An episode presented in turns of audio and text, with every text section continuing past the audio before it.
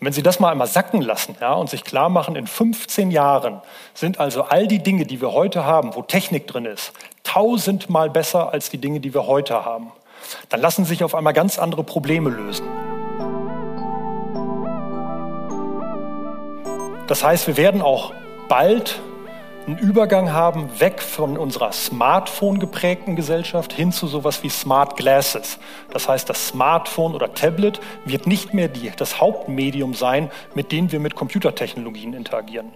Und ich habe Ihnen ganz am Anfang mehrfach diese Grafik gezeigt, wo wir auf der einen Seite die Nullen und die Einsen hatten oder die Realität und die Virtualität. Wichtig bei diesem Kontinuum, wenn Sie sich das überlegen, ist es ja so, dass die Realität nur ein einzelner Punkt ist. Die computergenerierte Welt ist auch nur ein einzelner Punkt. Spannend ist eben dieser Bereich dazwischen, der uns viel, viel mehr Möglichkeiten gibt. Hallo liebe AHA-Hörerinnen und Hörer.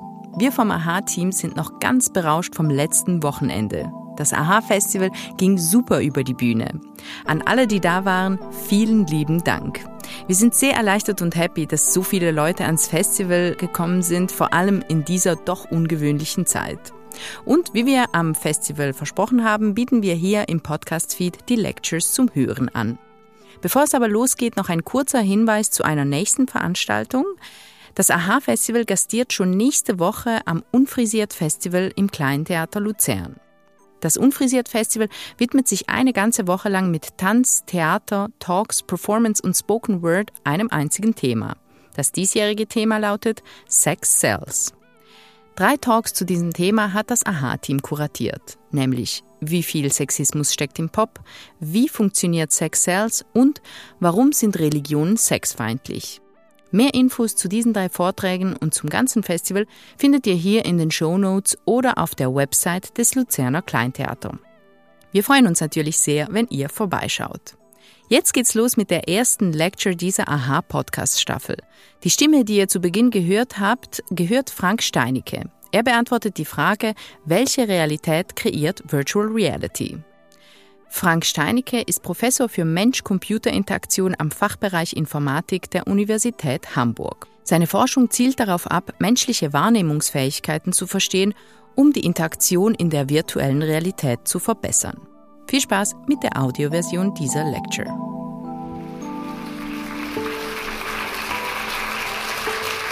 Ja, vielen Dank, äh, Christoph, für die freundlichen Worte und auch die Einladung, hier heute referieren zu dürfen. Ich muss gestehen, ich bin ein bisschen aufgeregt und ein bisschen gespannt. Das ist tatsächlich jetzt mein erster Vortrag seit ungefähr zwei Jahren wieder mit Live-Publikum. Ich habe bisher nur vor Kacheln immer sprechen dürfen. Also ich freue mich, Sie alle mal real begrüßen zu dürfen. Und darüber hinaus ist es auch tatsächlich der erste Vortrag, den ich zu so später Zeit äh, halte. Insofern vielen Dank an Sie alle, dass Sie gekommen sind und dass Sie auch real hier sind. Und damit sind wir genau beim Thema, ähm, über das ich heute referieren möchte, und zwar Virtual Reality. Aber ich möchte nicht nur über Virtual Reality sprechen, sondern auch noch zwei andere Themen, die mich sehr die letzten Jahre wissenschaftlich begleitet haben. Das ist der Bereich künstliche Intelligenz und auch Robotik. Und in meinem Vortrag heute möchte ich so ein bisschen zeigen, wie diese Technologien derzeit und auch in Zukunft alle miteinander verschmelzen werden. Und so ein Blended Space, also so ein Space, in dem verschiedene Dinge zusammenkommen, das ist nichts wirklich Neues. Das kennen wir aus der realen Welt bei uns. Ähm, wenn wir unsere eigene Realität anschauen, dann ist nach dem Philosophen Bimbacher die Unterscheidung zwischen natürlicher Realität und künstlicher Realität genau dadurch gegeben, ob ein Mensch irgendwie einen Impact gehabt hat. Also natürliche Realität ist demzufolge alles, wo wir Menschen keinen Einfluss drauf gehabt haben und Artificial Reality oder künstliche Realität demzufolge alles, was irgendwie von Menschenhand gemacht ist. Und obwohl diese Unterscheidung ganz zentral für unser Leben ist, gibt es halt verschiedene Objekte wie künstliche Pflanzen oder künstliches Essen oder auch alleine, wenn Sie sich hier in Luzern anschauen, ähm, vielleicht den See oder die Bäume, die da künstlich angelegt sind, die so ein bisschen so eine Blendung zeigen zwischen eben Realität und einer künstlichen Realität. Und genau über solche Blended Spaces möchte ich sprechen, also Vermischung von Digitalität, Virtualität und Realität. Ich bin selber Informatiker und in der Informatik, das haben Sie bestimmt gehört, ist das Leben geprägt durch Bits und Bytes. Also in klassischem Computing haben wir ganz klare Unterscheidung zwischen genau zwei Zuständen, 0 und 1. Aber selbst in meinem eigenen Bereich ähm, merken wir gerade, wie das ein bisschen blendet. Und Sie alle haben bestimmt gehört von Quantum Computing.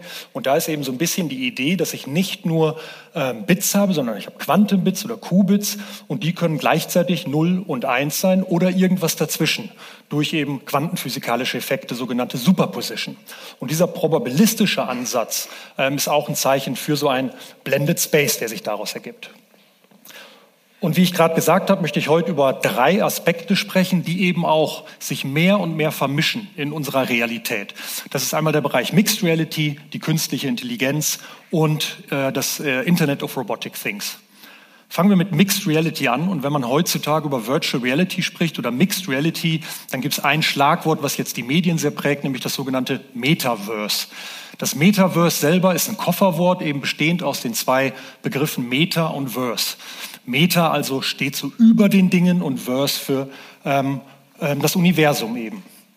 Der Begriff geht zurück auf eine äh, dystopische Science-Fiction-Novelle von äh, Neil Stevenson, nämlich Snow Crash, wo er eben definiert, dass das Metaverse a computer-generated universe that's drawing onto goggles and pumping earphones.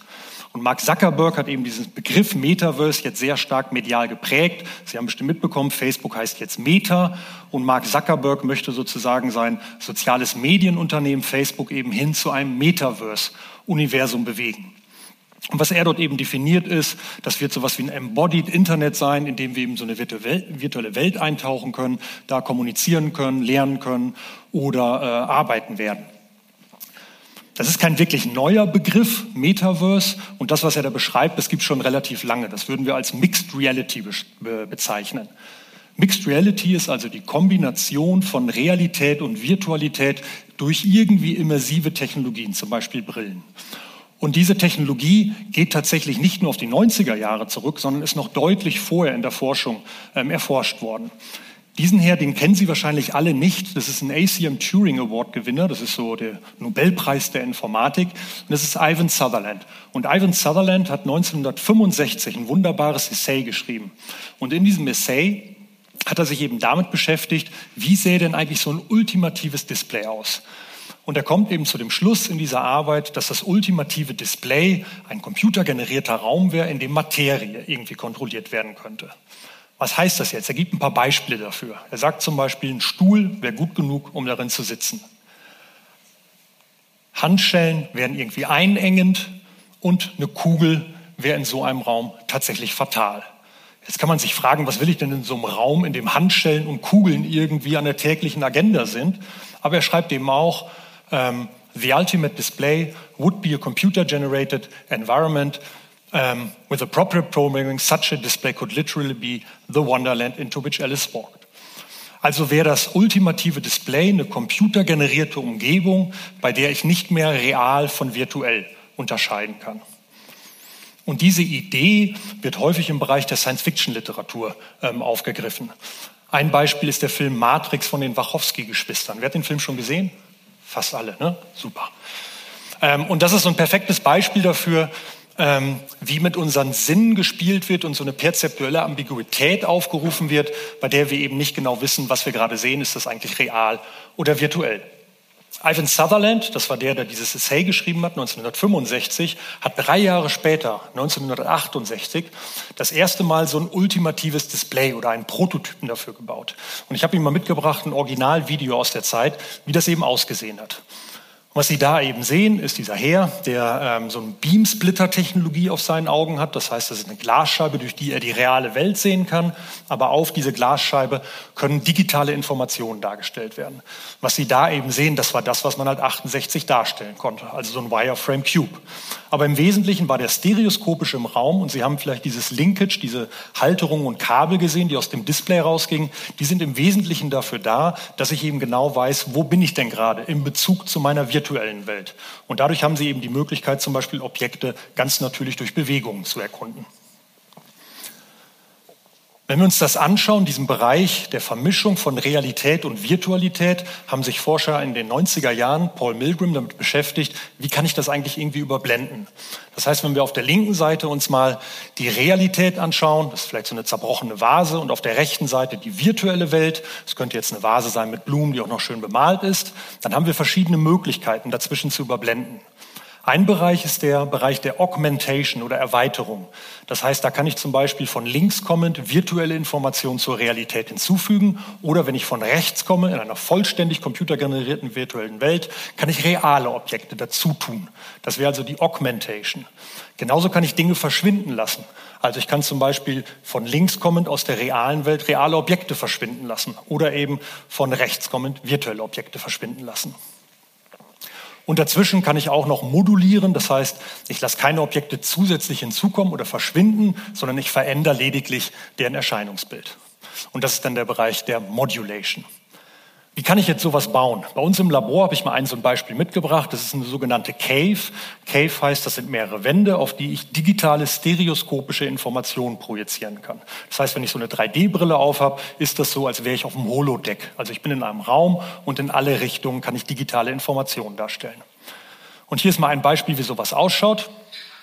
Das ist jetzt ein Beispiel von meiner äh, Postdoktorandin Susanne Schmidt, die sich eben damit beschäftigt hat, genau so eine Augmentierung, Modulierung oder auch ein Diminishment zu implementieren. Das heißt, was Sie da jetzt sehen, ist einmal ein reales Skelett von so einem Dinosaurier und jetzt ist so ein ganz klassischer Fall von Augmented Reality. Das heißt, da werden jetzt zusätzliche Informationen einfach drüber geblendet und im musealen Kontext kann ich mir zum Beispiel jetzt Zusatzinformationen anzeigen.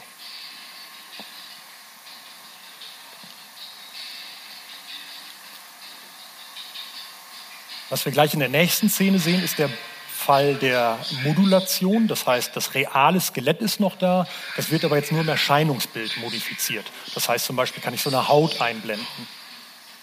Und was wir gleich ganz am Ende sehen, dann wird die Cave quasi benutzt. Sieht dann so aus, als wenn die Wände wegfallen oder so hochfahren und man sieht dann eben dieses Skelett oder diesen Dinosaurier in seiner realen Umgebung. Und es wird dann eben die Hintergrundinformation auf den Dinosaurier projiziert, sodass er quasi kaum noch zu erkennen ist. Das wäre so ein Beispiel, wie man so einen ultimativen Raum bauen kann, bei dem ich eben Objekte hinzufügen kann, verschwinden lassen kann oder sie eben modifizieren kann. Gucken wir uns nochmal die drei Visionen von Ivan Sutherland an. Und wenn man mal genau sich das anschaut, dann beinhaltet, das irgendwie noch mehr. Er schreibt zum Beispiel, ein Stuhl ist gut genug, dass ich mich darauf hinsetzen kann. Das heißt, die Idee, ich habe vielleicht irgendwie eine Brille auf und dann erscheint ja ein Stuhl, aber ich will mich da wirklich draufsetzen. Und das Ganze soll irgendwie nahtlos funktionieren. Wir nennen das eben so eine Seamlessness zwischen Realität und Virtualität. Das zweite Beispiel, Handcuffs would be confining. Das heißt, wenn ich Handschellen irgendwie habe, dann interagieren also virtuelle Objekte mit realen Objekten. Das nennen wir die Interactivity zwischen Realität und Virtualität. Und eine Kugel an dieser Stelle wäre fatal. Das heißt im Wesentlichen, dass oder virtuelle Objekte ihren Zustand ändern können und auf einmal real werden können. Und damit haben wir uns beschäftigt bei uns in der Forschung, wie können wir eigentlich sowas machen? Also solche Räume bauen, wo reale mit virtuellen Objekten interagieren können, wo virtuelle Objekte auf einmal real werden können. Das funktioniert aber noch nicht super. Ja, und das wird auch noch Jahre dauern, bis das gut funktioniert. Was wir bei uns in der Forschung viel machen, ist, wir gucken, wie können wir denn den Menschen austricksen, ja, oder mit unseren Sinnen ein bisschen spielen, sodass wir glauben, dass das funktioniert. Hier ist mal so eine ganz einfache Darstellung, wie wir Menschen denn eigentlich in der realen Welt interagieren. Und dann ist das einfach gesprochen aus Sicht der Informatik. Was wir versuchen ist, wir versuchen den Menschen wie so ein Informationssystem darzustellen. In der Informatik haben wir Eingabe, Verarbeitung, Ausgabe. Und den Menschen können wir auch so approximieren, indem wir sagen, es gibt ein perzeptuelles System, damit nehme ich Informationen auf, meine Augen, meine Ohren, meine, meine weiteren Sinne. Dann haben wir den Bereich der Kognition, wo ich diese Daten irgendwie verarbeite. Und wir haben die Motorik, also zum Beispiel, wenn ich spreche, mich bewege, womit ich eben in der realen Welt interagieren kann. Wenn ich jetzt also Informationen aufnehme, in dem perzeptuellen Sinn, werden die typischerweise bottom-up, das heißt also verarbeitet, ähm, bevor sie dann in die Kognition kommen. Das kann einmal bottom-up passieren, also zum Beispiel, wenn ich mich bewege, kriege ich so ein optisches Flussfeld, aber genauso beeinflusst die Kognition auch die Perzeption. Das nennt man dann quasi hypothesengetrieben. Das heißt, wenn ich Hypothesen habe über das, was ich sehe, beeinflusst das die Art und Weise, wie ich Informationen wahrnehme. Dann kann ich genauso von der Kognition eben top-down meine ähm, Aktion starten. Das heißt, ich mache ganz wissentliche, ähm, äh, willkürliche Bewegungen und ich kann das Ganze eben, ich bin immer ein bisschen zu weit weg, ähm, auch mit so einem Top-down und Bottom-up-Verfahren machen. Und wenn ich jetzt also interagiere mit der realen Welt, gibt es eben so eine Efferenz, die jetzt dafür sorgt, dass ich in der realen Welt irgendwas manipuliere und ich kriege ein entsprechendes Feedback wieder. Typischerweise genauso, wenn ich eine Referenz setze, also ich sage jetzt zum Beispiel, ich möchte meinen Arm heben oder möchte mich bewegen, habe ich gleichzeitig eine Kopie, die ich für so ein Forward-Modell benutze. Das ist dafür da, um mein Feedback, mein zu erwartendes Feedback zu prädizieren. Und das wird dann verglichen am Ende mit ähm, so einem sogenannten sensorischen ähm, Diskriminator. Also der vergleicht jetzt einfach das echte Feedback mit dem erwarteten Feedback. Typischerweise ist diese Diskrepanz relativ klein und wir merken das gar nicht und wir adaptieren einfach, während wir uns bewegen. Aber Sie alle haben bestimmt schon mal einen großen Konflikt erlebt, zum Beispiel wenn Sie irgendwie eine Box hochheben wollen und die ist dann deutlich leichter als erwartet oder deutlich schwerer. Dann merken wir genau diese Diskrepanz an dieser Stelle. Und ich kann das Gleiche natürlich jetzt in der virtuellen Welt machen. Auch in der virtuellen Welt kann ich mich bewegen, ich nehme Informationen wahr durch so eine Datenbrille und ich interagiere in so einem Raum. Und jetzt gibt es an den verschiedenen Stellen, also an der Perzeption, der Kognition und der Motorik, Limitierungen unseres Wahrnehmungs- oder Verarbeitungssystems. Und die wollen wir gerade ausnutzen. Wir haben einmal Perceptual Filtering, also wir filtern ganz viele Informationen, die wir zum Beispiel nur in der Peripherie sehr gefiltert wahrnehmen. Im Bereich der Kognition gibt es sowas wie die selektive Wahrnehmung oder selektive Aufmerksamkeit. Und im Bereich der Aktion haben wir eben ganz häufig sowas wie eine Motoradaption. Also wir adaptieren eben unsere Bewegung. Und ich möchte für diese Beispiele einmal aufzeigen, wie wir das benutzen können, um Leute glauben zu lassen, dass wir das perfekte ultimative Display haben, obwohl wir das noch lange nicht haben. Gucken wir uns mal ein Beispiel aus dem Bereich der Motoradaption an. Nehmen wir den letzten Satz wieder von Ivan Sutherland. Das Wunderland, durch das Alice laufen kann. Und das sagt eben, dass wir in der Lage sein sollten, uns durch eine computergrafisch gerenderte virtuelle Welt auf die natürlichste Art und Weise bewegen können. Und nicht mit Maus und Tastatur, sondern wir wollen da einfach durchlaufen. Wenn wir jetzt Laufen in Virtual Reality implementieren wollen, ist das eigentlich relativ einfach. Sie setzen also so eine Datenbrille auf, sehen dann eine virtuelle Welt und können sich dann eben in der realen Welt bewegen. Das Problem ist, wenn wir in der virtuellen Welt sind, meist haben wir eine viel, viel größere virtuelle Welt als der reale Raum, der uns zur Verfügung steht. Also ich bin vielleicht in meinem Wohnzimmer und sehe vielleicht Luzern und möchte durch das virtuelle Luzern laufen. Das Problem ist, wir wissen aber nicht, dass die reale Welt eine Beschränkung hat. Also ich sehe meine Wände ja vielleicht gar nicht, wenn ich mit so einer Brille laufe. Und sowas passiert tatsächlich. Hier ist mal ein Beispiel von YouTube. Ähm, da ist eine Spielerin, die spielt ein Zombie-Spiel und während sie das Zombie-Spiel spielt, glaubt sie halt, dass die Zombies sie wirklich verfolgen. Und achten Sie mal drauf, was passiert.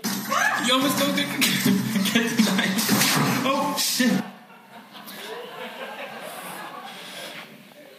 So, und meine Gruppe hat jetzt viel Zeit damit verbracht, sich zu überlegen, wie können wir das Problem denn lösen? Also wie können wir Leute durch eine unendlich große Welt laufen lassen, wenn die reale Welt doch sehr eingeschränkt ist? Und eine Möglichkeit, mit der man das machen kann, ist das sogenannte Redirected Walking. Und die Idee ist hier mal illustriert. Also wir haben hier eine Benutzerin und die sitzt in so einem Raum mit einem Stuhl und wenn sie jetzt eine Datenbrille aufsetzt, haben wir die virtuelle Welt und da ist vielleicht auch ein virtueller Stuhl, der steht jetzt da oben links. Wenn wir jetzt vorhersagen, was die Person als nächstes machen möchte, zum Beispiel, wo sie gerade hinguckt oder welche, wo sie mit dem äh, Körper ausgerichtet ist, und wir wissen, dass sie jetzt zum Beispiel sich auf diesen Stuhl zu bewegt, können wir in der Zeit, während die Person sich dahin bewegt, die virtuelle Welt ganz leicht drehen. Ja, und zwar so, dass die Person, wenn sie zu diesem Stuhl gehen will, eben dieser Rotation entgegenlaufen muss und damit eben auf so einer Kreisbahn läuft. Und das Spannende ist jetzt, in der realen Welt ist die Person diese Kreisbahn gelaufen, in der virtuellen Welt denkt die Person geradeaus gelaufen zu sein. Und was wir auch noch sehen, ist, dass der virtuelle Stuhl jetzt genau an der gleichen Stelle steht, wo der reale Stuhl vorher stand. Das heißt, dieser virtuelle Stuhl, auf einmal kann ich mich auf den draufsetzen. Ja, eines dieser Ziele im Bereich der Transformability von virtuellen zu realen Objekten. Und wir haben jetzt eine ganze Reihe von sogenannten psychophysischen Experimenten gemacht, bei denen wir geguckt haben, wie stark kann ich denn jemanden austricksen. Ja, wenn ich das ganz stark drehe, merkt man das sofort. Wenn ich aber vielleicht nach einem Meter nur einen Zentimeter zur Seite gelenkt habe, merken die Leute das vielleicht nicht. Und wir haben eben untersucht, ähm, seit ungefähr 2009, wie sich das verändert. Und was man ungefähr braucht, ist so ein Radius von 22 Metern. Mittlerweile sind wir so bei 11, 12 Metern, weil die Displays auch immer besser werden. Und das heißt, ich vertraue dieser virtuellen Welt auch immer mehr eben in dieser multisensorischen Integration. Das heißt, knapp 10 Meter Radius brauche ich. Das heißt, vielleicht doppelt so groß wie hier. Und dann würden Sie hier im Kreis laufen, ohne es zu merken, dass Sie im Kreis laufen. Gucken wir mal weiter in den Bereich der, des Perceptual Filtering. Und ich bleibe mal bei diesem Laufbeispiel, aber diese Ansätze lassen sich auch für andere Techniken einsetzen. Wenn wir durch die virtuelle Welt laufen oder auch die reale Welt, haben wir halt verschiedene Augenbewegungen, die wir machen. Insbesondere haben wir viele Fixationen, das heißt, wir gucken auf bestimmte Objekte und bringen die scharf in unserem fovealen Sehbereich. Wir haben aber eben auch Bereiche, in denen wir zum Beispiel blinken. Ja, das heißt, wenn ich meine Augen zumache oder eben Sarkaden, das sind schnelle Augensprünge, die wir typischerweise durchführen. Und das machen wir tatsächlich relativ häufig. Die Untersuchungen waren bisher immer sehr stark auf Fixationen beschränkt. Das heißt, in den Experimenten sollten die Leute auf irgendwas zulaufen, haben das angeguckt und dabei haben wir rotiert. Aber eben während die Leute Blinks machen oder Sarkaden, also Zwinkern oder Sarkaden, und das passiert, wie gesagt, relativ häufig, wird die visuelle Wahrnehmung quasi unterdrückt. Das heißt, man ist eigentlich blind in diesen Zeiten. Und wir haben gedacht, dass das natürlich spannende Möglichkeiten sind, nochmal wieder zu tricksen. Was man zum Beispiel machen kann, immer wenn wir merken, dass jemand blinkt, und das kann ich eben zum Beispiel in so Head-Mounted Displays erkennen, da sind dann Augentracker drin, und sobald die Person blinkt, können wir zum Beispiel eine Zusatzrotation einführen oder ihm die Welt ein bisschen verschieben. Und das kann ich dann eben benutzen, um diese Manipulation eben noch ein bisschen stärker zu machen. Hier ist mal ein Beispiel, wie sowas ausschaut. In der Kombination. Das heißt, da ist jetzt eine reale Person oben links, die läuft durch so einen Korridor, der ist leicht gebogen. Wir lassen die Person noch stärker biegen, als die virtuelle Welt gebogen ist. Und jedes Mal, wenn sie blinkt, das sehen Sie gleich einmal, gibt es einen kleinen Sprung in der Szene. Da war es und das heißt, da kann man nochmal so drei, vier Grad zusätzlich reinmachen, ohne dass die Menschen in der Lage sind, das eben zu erkennen. Und der letzte Bereich, eben im Bereich der Kognition oder der selektiven Aufmerksamkeit, auch da kann ich manipulieren. Und hier ist mal ein Beispiel. Sie sehen gleich da meine Doktorandin äh, Lucy Kruse, die wird diesen Ball aufnehmen. In der virtuellen Welt sind zwei Räume nebeneinander gelegt. Die sind aber nicht wirklich nebeneinander, sondern überlappen sich eigentlich. Also eigentlich was, was ich in der realen Welt nicht bauen könnte. In der virtuellen Welt nimmt sie jetzt so einen Globus gleich. Das ist dieses blaue Ding, was Sie da ganz links an der Ecke sehen. In der realen Welt, an der gleichen Stelle, ist eben diese Kugel. Sie nimmt jetzt eben diese Kugel, diesen Globus auf und ihre Aufgabe ist jetzt, mit dem Globus raus aus dem Raum zu gehen Einmal rechts um die Ecke, das zeigt dir der Roboter. Dann geht es den Korridor entlang. Jetzt geht sie in den nächsten Raum hinein und da soll sie den wieder ablegen. Und in der realen Welt sehen Sie, bringen wir sie wieder zum gleichen Raum. Und sie merkt natürlich auch an dieser Stelle nicht, weil in dem Moment, als ich aus dem Raum raus bin, vergesse ich den quasi, den brauche ich jetzt nicht mehr und gehe in den neuen Raum rein und merke auch gar nicht, dass die beiden Räume hier zum Beispiel überlappen. Gehen wir jetzt mal weiter zur KI, also zu ähm, einem Spezialgebiet auch im Bereich Virtual Reality, nämlich intelligente virtuelle Agenten. KI oder künstliche Intelligenz, und das ist mir auch ganz wichtig zu sagen, ist nichts anderes als menschliche Intelligenz simuliert durch Computer oder simuliert durch Maschinen. Ja, das heißt, wenn wir von KI heute sprechen, dann ist das nie per se ein selbstintelligentes System, sondern immer nur ein System, was die Intelligenz des Menschen versucht zu simulieren. Die Pionierarbeiten gehen auch zurück in die 50er Jahre. Alan Turing war einer der ganz wichtigen ähm, Forscher in diesem Bereich und der hat den sogenannten Turing-Test vorgeschlagen, um eben zu gucken, ob denn so eine KI eigentlich intelligent ist. Und was er gemacht hat, ist eben dieser Turing-Test oder das Imitation Game. Und da ist im Wesentlichen die Idee, Sie haben eine reale Person C, die am Computerbildschirm mit zwei Instanzen kommuniziert per Texteingaben. Das eine ist ein Computerprogramm und das andere ist ein echter Mensch. Und man sagt eben, dass dieses Turing-Test bestanden ist, wenn A, also die Maschine, in der Lage ist, C auszutricksen und glaubhaft zu machen, dass es sich hierbei um einen Mensch handelt.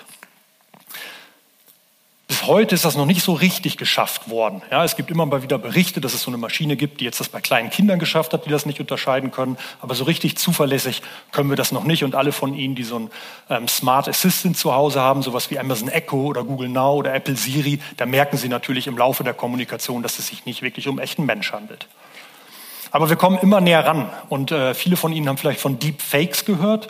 Das heißt, da ist die Idee, kann ich mit Hilfe von KI nicht nur textbasiert ein, eine menschliche Intelligenz simulieren, sondern auch rein visuell. Und hier ist mal ein Beispiel. Links ist ein echtes Video von Hi mir everybody, my aufgezeichnet. name is Frank Steinecke. I'm a professor for human-computer interaction at the Department of Informatics at the University of Hamburg. Das heißt, das war ein echtes Zoom-Video, was meine Studenten aufgenommen haben. Und rechts haben sie quasi dann dieses Video genommen und daraus eben dieses Video gemacht. Welcome everybody to my keynote of the International Conference on Virtual virtual reality and three-dimensional user interfaces. Also das Rechts hat niemals stattgefunden. Das habe ich auch nie gesagt. Das ist rein computergeneriert. Ja, man hört es noch ein bisschen. Die Stimme ist nicht perfekt. Auch die Lippensynchronisation ist nicht perfekt. Aber wir sehen schon, dass wir ganz schnell in so einen Bereich kommen, wo auch ganz äh, wichtige ethische und soziale Fragen relevant werden. Nämlich wenn es darum geht, muss ich eigentlich wissen, ob irgendwas real oder virtuell ist. Hier ist noch mal ein anderes Beispiel von so einer künstlichen Intelligenz. Das, was wir gerade gesehen haben, war quasi ein Video, was automatisch generiert werden kann. Aber wir können natürlich ganze Charaktere, die dann auch in so einer dreidimensionalen Welt dreidimensional existieren, erstellen.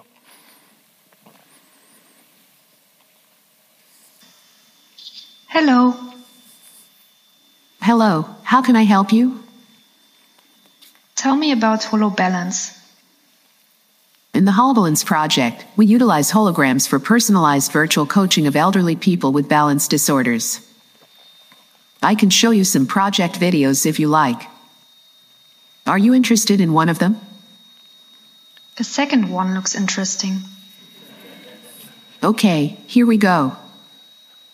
Ja, und diese Agentin ist eben nicht nur in der Lage, Sprache zu verstehen, sondern sie kann eben auch Gesten interpretieren. That's Das machen wir durch Kamerasysteme beispielsweise. Do you want to see an Was ganz spannend ist, wenn man sich mit dem Turing-Test beschäftigt und eben dieser Frage, können wir auch solche verkörperten Agenten bauen, von denen wir dann nicht mehr sagen können, ob sie real oder virtuell sind, dann wird einem sehr schnell klar, dass um den Turing-Test zu bestehen, so eine KI nicht superintelligent sein darf. Ja, das heißt, wenn Sie mit irgendjemandem sprechen und fragen, was ist die Wurzel aus 487.000, würden Sie von einem echten Menschen erwarten, dass der oder sie das nicht weiß. Eine KI weiß das natürlich sofort. Ja, das heißt, eine KI, damit sie wirklich menschliche Intelligenz simulieren kann, darf halt nicht superintelligent sein, weil wir Menschen halt auch eben nicht immer superintelligent sind. Und hier ist mal ein schönes Beispiel ähm, von Google Duplex. Wer hat davon schon gehört? Ein paar. Ähm, Google Duplex ist ähm, von einem Google ähm, instanziertes Projekt, bei dem Sprache synthetisiert wird. Das heißt, die Idee ist im Wesentlichen, Sie sagen irgendwie im Telefon, reservieren wir mal ein Restaurant heute Abend und dann fängt Google Duplex automatisch an, im Restaurant anzurufen für Sie und reserviert dann für Sie telefonisch. Und hier ist mal ein Beispiel, wie sowas klingt. So how can I? Hi, I'm calling to book a women's haircut for a client. Um, I'm looking for something on May 3rd. Sure, give me one second. Ja, das dauert so eine halbe Sekunde, bis man es versteht. Also Google Duplex macht an dieser Stelle, aha. Das ist völlig untypisch eigentlich für eine KI, aber eben so ein typisches Stotterverhalten, was wir Menschen eben auch machen. Wir haben das auch mal implementiert in so KIs und hier ist mal ein Beispiel, wie sowas ausschaut. Hi, Louise. Have you seen Frank today? Yeah, I saw him in the lab around noon. Ja, also sie guckt quasi einmal so nach rechts oben, als wenn sie sich erinnern müsste und gibt dann auch so eine Antwort, die irgendwie relativ unpräzise ist, ne? so irgendwie um die Mittagszeit herum. Und wir glauben eben, dass gerade diese auch Imperfektion in KI eben auch helfen kann, zum Beispiel KI-Ergebnisse besser zu vermitteln. Ja, weil wir auch in KI natürlich häufig Unsicherheiten haben in den Daten und in den Ergebnissen. Und wenn sie eben auf natürliche Art und Weise kommuniziert werden, sind wir vielleicht auch besser in der Lage, das verstehen zu können. Okay, der letzte Bereich, ähm, den ich damit noch zusammenfusionieren möchte, ist der Bereich der Robotik oder dem Internet of Robotic Things. Also die Idee, dass wir ganz viele autonome Systeme haben, wie vielleicht autonome ähm, Fahrzeuge, vielleicht autonome Staubsauger, die alle miteinander irgendwie kommunizieren und mit uns in der Realität auch eine neue Realität schaffen. Und hier sind mal so ein paar Beispiele, wie das zusammenkommt. Ganz rechts oben sehen Sie meinen ähm, ehemaligen Postdoc, Dennis Krupke, der dort mit einer Microsoft HoloLens, also wieder so eine Augmented Reality ähm, Brille, eben mit so einem realen Roboter oben interagiert. Das heißt, Sie sehen da oben in dem Video einen echten, realen Roboter und wir haben quasi so einen virtuellen, digitalen Zwilling davon gebaut und er interagiert zunächst immer mit dem digitalen Zwilling und sagt also diesem Zwilling, was er machen muss und erst wenn er zufrieden ist mit dem, was der Zwilling macht, dann sagt, gibt er das Kommando an den echten Roboter, diese Roboterhand, dann zum Beispiel Objekte zu greifen, Objekte zu verstellen und so weiter. Oder hier ein Beispiel auch von meinem ehemaligen Postdoc äh, Jing Qing. Der hat sich ähm, beschäftigt mit eben der Frage, was passiert denn, wenn wir ganz viele autonome Systeme um uns herum haben? Wie kommunizieren wir denn mit denen? Wenn wir jetzt im großen Raum sind zum Beispiel, sind wir sehr gut daran, so zwischenmenschliche oder Körpersprache zu interpretieren. Also wir laufen nicht ständig gegeneinander. Wenn jetzt überall so Roboter und autonome Autos irgendwie rumfahren, ist ja die Frage, wie kommunizieren wir denn vernünftig mit denen? Und seine Idee war eben, solchen ähm, Robotersystem auch einen Körper zu geben. Und was Sie gleich sehen, rechts fährt so ein Roboter auf ihn zu und wenn der Roboter nahe kommt, dann kriegt er quasi eine Verkörperung. In dem Fall so einen virtuellen Agenten und ich kann quasi ablesen, was ist die Intention, wo läuft er gleich als nächstes hin und eben hat sich angeguckt, ob wir uns da ähnlich verhalten, zum Beispiel wie zu realen Menschen, was Abstände angeht und wie schnell wir zum Beispiel entscheiden können, ob es eine Kollision gibt oder nicht. Dann möchten wir uns jetzt mal anschauen, wie alles zusammenkommt. Also wie können wir jetzt Roboter und Mixed Reality und KI irgendwie zusammenbringen. Und da habe ich ein Beispiel mitgebracht. Sie sehen wieder gleich die Louise. Und was wir hier jetzt gemacht haben, ist, ähm, die wird gleich eine Benutzerin in der Cave ähm, wird gleich dort ähm, eine Aufgabe machen. Das heißt, die wird sich damit beschäftigen, glaube ich, so einen Golfball zu spielen. Und dieser Golfball, den Sie gleich sehen, das ist quasi ein Roboterball. Das heißt, den können wir steuern. Alles drumherum ist rein virtuell. Und diese Agentin spielt dann dort gleich äh, mit diesem Roboterball. First interaction is based on a robotic golf ball. Through a weight shift inside the outer shell, the ball can move with 3 degrees of freedom with a maximum speed of 1 meter per second. We designed a user study within a cave that simulated a mini golf match between the participant and a blended agent. The animations of the blended agent were synchronized with the movements of the robotic ball, resulting in the illusion of the agent hitting the ball. The agent played the ball along a predefined path into the hole. Afterwards, the agent headed back to a table at the entrance of the mini golf course to record her score using a prepared scorecard. In this context, we demonstrated our second virtual physical interaction, persistent writing on a sheet of paper using a thermal table. The table is a custom built device to activate thermochromic ink on a sheet of paper via temperature variation. Initially, the blended agent writes a projected score onto the sheet of paper. In the course of the mini golf match, the temperature is switched from high to low, and the previously transparent ink turns black. Therefore, when the user takes the scorecard outside of the mixed reality environment, the score is still visible as it is physically written. Participants of the study describe the experience as fascinating, more realistic, and memorable. Further information can be found in the paper. Wir haben uns also insbesondere auch angeguckt, wie reagieren denn Menschen auf so eine künstliche Intelligenz, so ein Avatar, der mit mir im Raum ist und der auf einmal reale Objekte irgendwie manipulieren kann, wie eben so ein Golfball oder eben dieses Papier, auf den ähm, diese KI dann schreiben kann. Und wir haben eben festgestellt, dass ähm, sowohl subjektiv, also aus Fragebögen, aber auch in objektiven Metriken die Leute eher auf so eine KI dann, als wenn es ein realer Mensch wäre, reagieren würde, was so Abstände einhalten angeht oder eben auch Blickkontakt. Gucken wir uns mal an, wie sich das denn jetzt weiterentwickelt. Das ist ja quasi der Stand heute.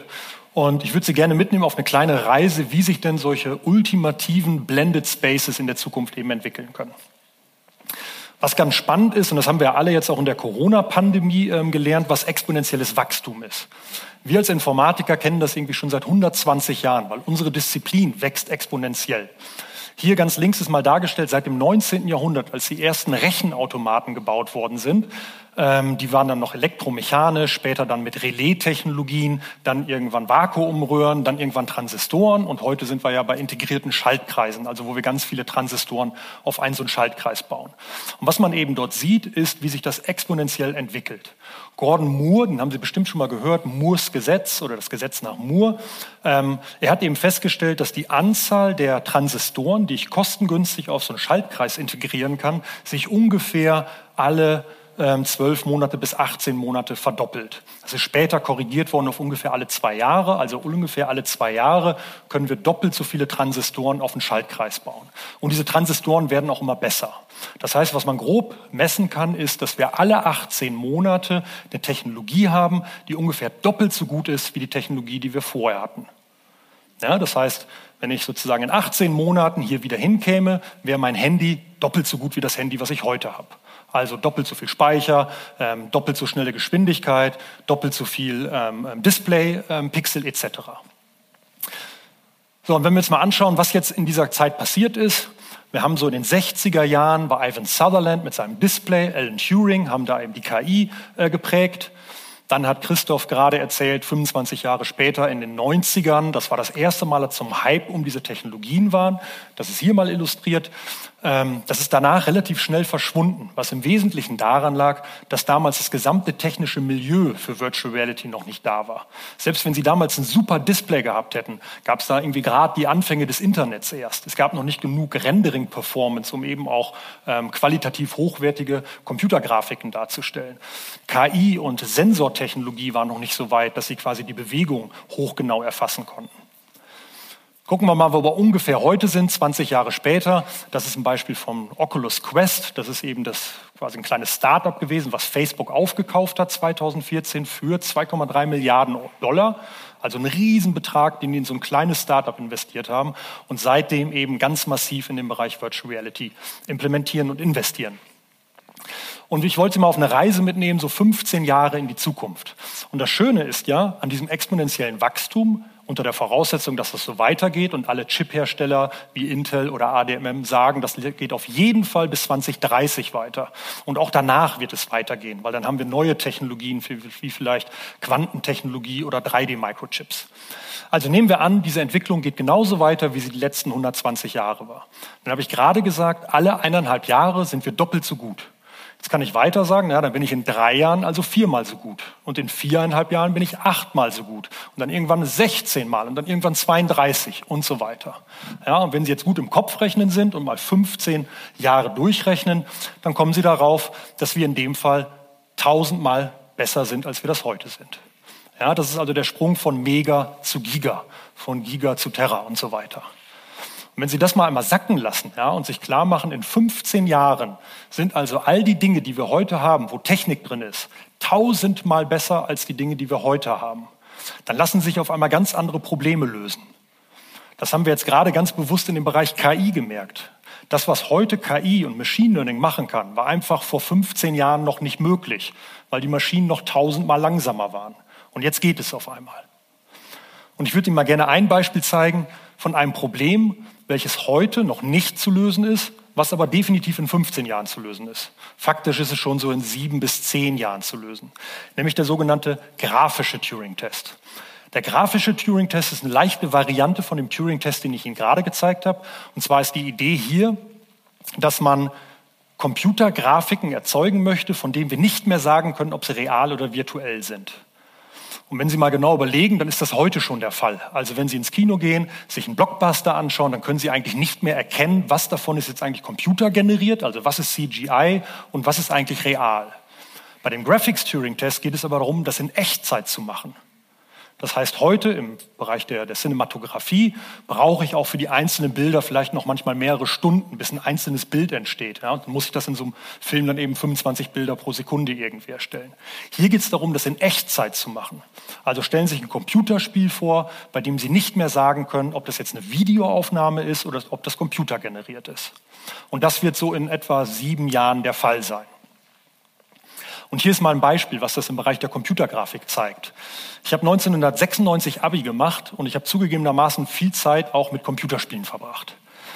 1996 ähm, war sozusagen äh, äh, Lara Croft sah damals so aus. Das war so das beste Rendering, was ich zu meiner Abi-Zeit irgendwie bekommen konnte an meinem Computer. Jetzt gucken wir mal ungefähr ähm, 15 Jahre später, also eineinhalb Dekaden, und da sah 2013 Lara Croft schon so aus im Spiel. Und dann eben noch ein bisschen später, 2016, schon so. Ja, und wenn man sich das überlegt, was das heißt, und das jetzt nochmal, und das war 2016, ja, wir sind jetzt schon wieder weiter, und in sieben Jahren sind wir nochmal weiter, dann wird relativ klar, dass wir sehr bald auf eine Zukunft hinauslaufen, bei der wir computergenerierte virtuelle Welten nicht mehr von realen Welten unterscheiden können. Das wird noch nicht auf kleinen Datenbrillen möglich sein, aber am normalen Bildschirm. Aber auch die Datenbrillen werden immer kleiner. Als ich angefangen habe, in dem Bereich zu arbeiten, hatte ich irgendwie so eine klobige Brille. Da gingen dann zwei Riesenkabel raus, die gingen irgendwie in so eine Maschine und von dieser Maschine nochmal in den Computergrafikrechner. Und das kostete damals irgendwie 250.000 Dollar. Heute kosten eben solche Brillen, die um ein Vielfaches besser sind als das, womit ich damals angefangen habe, 299 Euro und die können Sie einfach im Mediamarkt kaufen. Und alle großen Unternehmen, egal ob Apple, Samsung, Google, äh, Facebook, haben alle ihre Patente auf kleinen Kontaktlinsen, die zum einen in der Lage sind, Informationen darzustellen, aber auch Informationen aufzunehmen. Das heißt, wir werden auch bald einen Übergang haben, weg von unserer Smartphone geprägten Gesellschaft hin zu sowas wie Smart Glasses. Das heißt, das Smartphone oder Tablet wird nicht mehr die, das Hauptmedium sein, mit dem wir mit Computertechnologien interagieren. Genauso wie das Smartphone oder das Tablet den Desktop-Computer abgelöst hat, mit dem wir mit grafischen Benutzerschnittstellen, mit Maus und Tastatur gearbeitet haben. Genauso wie grafische Benutzerschnittstellen irgendwann solche Mainframe-Rechner abgelöst haben, wo wir nur mit Terminal irgendwie interagiert haben.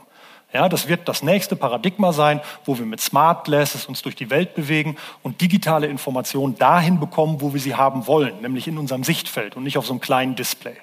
Ja, und ich bin sicher, mein Sohn ist jetzt sechs Jahre alt, der wird wahrscheinlich in 15, 20 Jahren darüber lachen, wie wir in der heutigen Zeit mit diesen Smartphones über die Straßen gelaufen sind. In Deutschland sagen wir Smombies, also wie so Smartphone-Zombies, die quasi wie tot durch die Stadt laufen und immer auf dieses kleine Display irgendwie gucken. Sondern wir werden solche Brillen tragen und da kommen dann digitale Informationen, wo wir sie halt brauchen. Das heißt, wir werden eben erleben, dass diese Ära des Smartphones zum Ende kommt und abgelöst wird durch die nächste Ära. Und ehrlich gesagt beobachten wir das schon. Zum ersten Mal seit knapp 20 Jahren, 15, 15, 20 Jahren, sehen wir, dass der Anstieg oder die äh, globalen Verkaufszahlen von Smartphones weltweit sinken. Einzig die Länder oder die Hersteller aus China, die haben sozusagen noch Gewinne. Überall auf dem Rest der Welt gehen die Smartphone-Verkäufe zurück. Jetzt bin ich selber natürlich Technikenthusiast. Ja, mir ist auch klar, dass solche Brillen große Implikationen auf ethische Fragestellungen haben. Ja, muss ich eigentlich wissen, was real ist oder was nicht real ist? Das sind aber Fragen, die wir längst schon heute haben. Wenn Sie über Fake News oder Deep Fakes und so weiter nachdenken, ist es auch so, dass wir nicht mehr erkennen können, ob das, was uns gezeigt wird, ob wir das sehen, ob das real ist, ob das virtuell ist, ob das nachmanipuliert worden ist. Aber diese Display-Technologie treibt das eben auf das nächste Level und erhebt damit diese wichtigen ethischen und sozialen äh, gesellschaftlichen Fragestellungen eben auf eine neue Ebene. Trotzdem glaube ich eben als Technikenthusiast, dass wir nicht eine Dystopie vor uns haben, sondern eine Utopie, ja, wo wir solche Technologien haben, die es uns erlauben, eben wieder ähm, näher miteinander zu kommen. Und ich habe Ihnen ganz am Anfang mehrfach diese Grafik gezeigt, wo wir auf der einen Seite die Nullen und die Einsen hatten oder die Realität und die Virtualität. Wichtig bei diesem Kontinuum, wenn Sie sich das überlegen, ist es ja so, dass die Realität nur ein einzelner Punkt ist. Die computergenerierte Welt ist auch nur ein einzelner Punkt. Spannend ist eben dieser Bereich dazwischen, der uns viel, viel mehr Möglichkeiten gibt. Das Gleiche ist bei der künstlichen Intelligenz. Wenn ich mir das auch auf so ein Paradigma oder so eine, so eine, ähm, so eine Kurve oder Linie, so ein Kontinuum vorstelle, dann ist die künstliche Intelligenz, die KI ganz alleine auch nur ein einzelner Punkt. Aber unsere menschliche Intelligenz ist auch nur ein einzelner Punkt. Wenn ich beides zusammenbringe, kommt erst das volle Potenzial ähm, von diesen Technologien irgendwie raus. Und ich freue mich sozusagen auf, auf diese Zukunft, in der eben Realität und Virtualität zusammenkommt und Systeme wie VR, MR oder KI uns halt die Aufgaben abnimmt, die wir sowieso nicht gerne machen wollen. Und uns vor allem wieder Zeit für die Aufgaben gibt, die uns eben menschlicher erscheinen lassen oder menschlicher machen. Weil Dinge wie Empathie beispielsweise oder auch Kunst sind immer nur Dinge, die eine KI simulieren kann. Ja, eine Computer wird niemals echte Empathie oder echte Gefühle empfinden können. Es wird es immer nur simulieren können. Und deshalb glaube ich eben, wenn man das Ganze zusammenbringt, haben wir eine utopische Welt vor uns, hoffentlich, ähm, in der wir ganz neue Wege kennenlernen, wie wir miteinander kommunizieren, wie wir arbeiten werden, wie wir miteinander interagieren. Und ich freue mich sozusagen mit Ihnen gemeinsam in diese Zukunft zu gehen. Vielen Dank.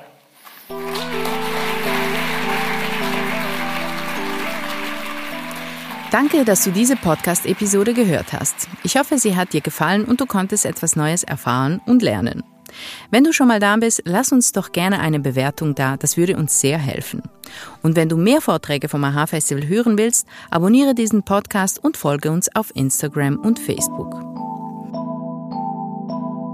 Aha, ein Podcast für Wissen ist eine Zusammenarbeit von Christoph Fellmann und mir, Anna Matjaschewitsch. Mitproduziert und komponiert hat Nikola Milos Misic.